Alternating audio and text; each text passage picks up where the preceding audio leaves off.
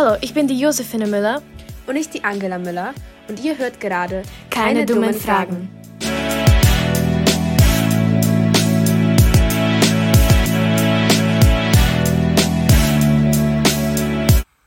Angela, hast du schon mal etwas über die saisonal-affektive Störung gehört? Also, ist das nicht eine Art von Depression, die man nur während einer bestimmten Jahreszeit empfindet? Ja, das stimmt. Ich höre zum Beispiel sehr oft von meinen Freunden, wie sie im Winter allgemein schlechter gelaunt sind oder halt trauriger werden. Am meisten wird es während den Jahreszeiten von Sommer und Winter empfunden, da sie als extreme Jahreszeiten bezeichnet werden. Aber allgemein gilt, dass Menschen im Sommer glücklicher sind. Ich selber leide von der saisonal affektiven Störung und bekam somit heute Morgen die Idee, dass wir uns über das Thema Glück unterhalten können. Vielleicht würden unsere Zuhörer ja auch gerne wissen, wie sie sich in diesen kurzen und dunklen Tagen besser fühlen können. Dafür brauche ich aber natürlich deine psychologische Hinsicht, Angela. Das ist eine großartige Idee. Also fangen wir erstmal mit den Grundlagen an. Josephine, was ist eigentlich das Glück? Also, aus der biologischen Sicht könnte man es ganz einfach beschreiben. Und zwar gibt es im Mittelhirn ein sogenanntes Belohnungszentrum, wo Glückshormone wie zum Beispiel Dopamin ausgestoßen wird. Naja, und dieses führt dann zum Glücklichsein. Das stimmt. Aber wir wollen uns natürlich das Glück auch noch von der psychologischen bzw. der philosophischen Sicht ansehen. Kennst du die Theorie von Wilhelm Schmidt? Nie davon gehört. Erzähl mal. Also, er befasst sich mit der Idee, dass es drei Arten von Glück gibt. Er bezeichnet sie als das Zufallsglück, Wohlfühlsglück und das Glück der Fülle. Das klingt spannend. Ja, es ist tatsächlich sehr interessant. Das Zufallsglück ist ein unbeeinflussbares Glück, welches vor allem auf der Unverfügbarkeit des Menschen resultiert. Das Wichtigste ist also die Haltung des Menschen. Damit meine ich, dass man sich allen Möglichkeiten, dass dir das Leben anbietet, öffnen muss.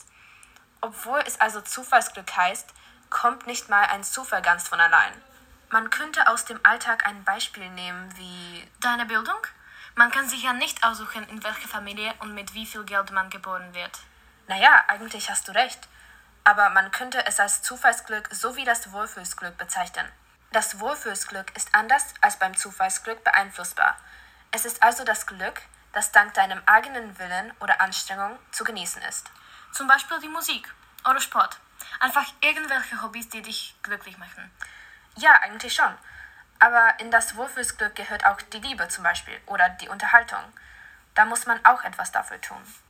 Also wenn ich einfach immer Sachen tue, die mich glücklich machen, werde ich nie traurig sein, oder? Das ist ja super. Du vergisst einen sehr wichtigen Punkt.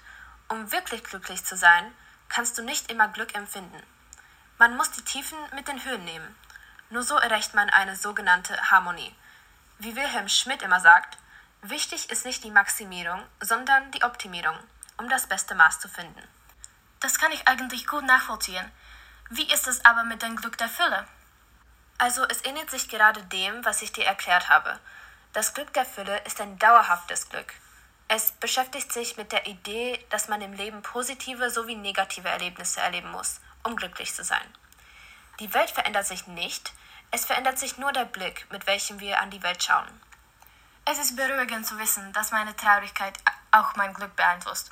Gerade im Winter geht es mir nicht so gut wie im Sommer, aber vielleicht ist das ja auch in Ordnung. Genau. Ein guter Tipp für dich und alle Zuhörer, die diese wechselnde Laune im Winter auch erleben, wäre zum Beispiel auch, etwas in der nahen Zukunft zu finden, worauf man sich freut. Damit man sich immer erinnern kann, dass es doch einen Grund gibt, glücklich zu sein. Ein toller Tipp, Angela. Danke vielmals für deinen Anblick. Ich danke dir für so ein schönes Thema. Wirklich sehr passend. Und natürlich danke an die Zuhörer. Wir sehen euch nächste Woche mit einer neuen Folge.